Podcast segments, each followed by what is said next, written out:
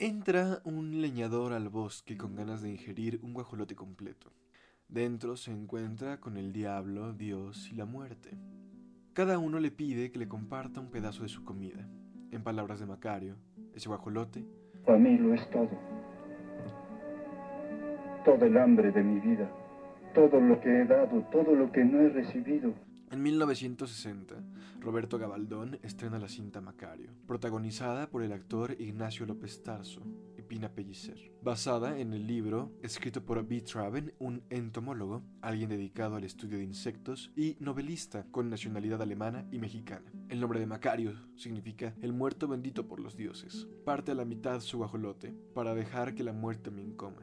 Un ente que afirma no haber probado bocado alguno en siglos. Ambos entienden el hambre. El famélico mexicano, abatido por su creencia y rematado por el miedo a la perdición espiritual, comparte la comida con su muerte. Tras esta plática, el leñero encuentra el éxito negociando con el hombre de sombrero y gabán negro. Él es ahora un intermediario entre la vida y el castigo o recompensa eterna. Se convierte en el máximo deseo del mexicano, una oportunidad de desafanarse de las leyes divinas, de extender o recortar de tener el control por primera vez entre todas las condiciones que han oprimido a su ser, histórica y socialmente.